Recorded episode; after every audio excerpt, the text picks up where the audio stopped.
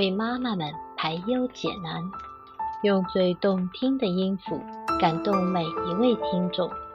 各位朋友、家人，大家好，我是花开花落，欢迎聆听妈妈 FM，更懂生活，更懂爱。今天为您分享的是如何拯救自卑心理，爱上不完美的自己。在过去的二十多年里，我一直活在自卑中，也不知道为什么会自卑，总是羡慕别人，觉得别人的一切都比自己好。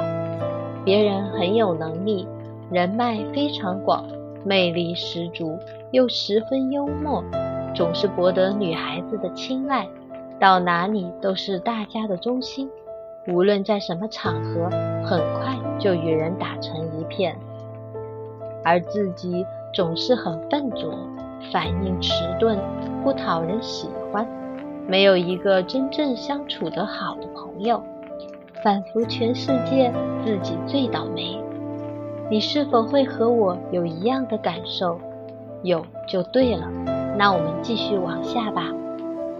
自卑形成的原因。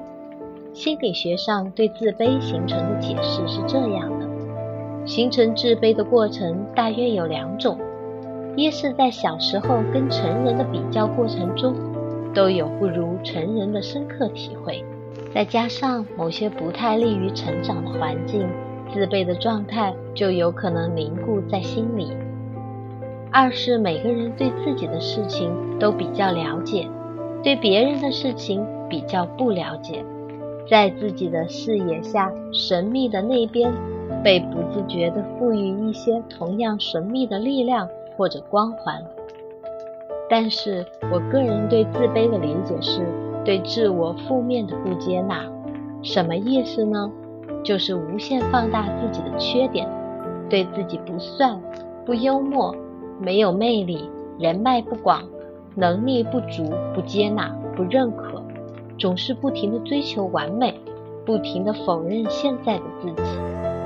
最明显的一点就是，有许多人以为找到了他们的自卑来源，比如是因为从小缺爱，总是把自己和别人对比，把别人理想化了等。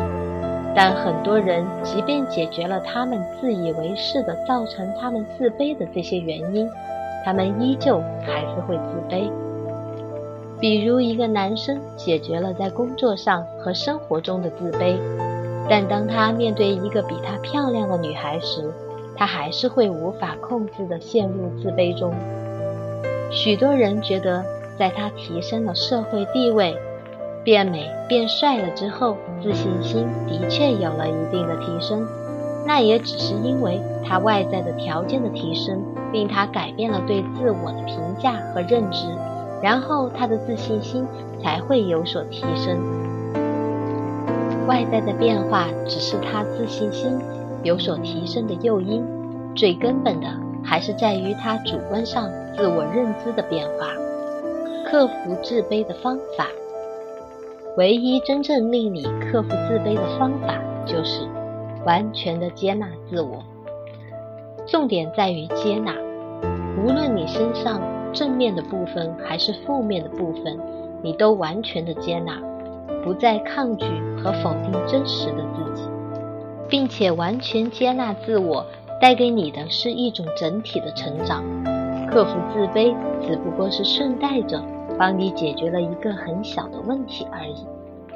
首先，对大多数人而言，他们之所以想改变自卑的状态。最根本的原因在于他们会因为自卑而痛苦，他们无法接受自己是自卑这个事实，他们很在乎自己的自卑。但是你越是关注自己是不是自卑的，在你的头脑中，自卑就会越来越清晰，你的潜意识会寻找各种现实中的证据来印证你是自卑的。但是你有没有想过？你为什么要在意自己是不是自卑的呢？即便你是自卑的，那又怎样？你为什么要抗拒自卑？如果你不再抗拒自己的自卑，自卑就会自然而然的消失了。当你面对一个美女的时候，你不再想自己是不是自卑的，而是和她调情。当你在繁华的摩天大楼前，不再纠结于自己有没有自卑，而只是走进去。当你在犯了错误的时候，根本就不去在意自己应不应该自卑，而只是改正那个错误的时候，那你还会有自卑吗？不去在意自卑，你知道的。很多时候，你越是试图令自己不去在意什么，你反而越是会更加在意它。不过，幸而在关乎自卑这个问题上，如何才能不在意，并非无路可解。你可以通过接纳负面自我的方式，来达到令自己不在意自己是否自卑的这个目的。接纳负面的自我是完全接纳自我的一个部分。当你完全接纳了自我之后，你的状态也就已经无所谓自卑或者自信了，而是完全的坦然与真实。你就是存在着的本身。在别人看来，或许觉得你很有自信、很有魅力，觉得你很自大、你很谦逊等等。但那一切对你而言都无所谓。你很清楚你自己并不是个自信的人，你也不是个自卑的人，你并不谦逊，你也不自大，你就只是你自己而已，不需要给自己贴上任何标签，你只是全然的生活着，存在着。我知道你在读到以上这种描述的时候。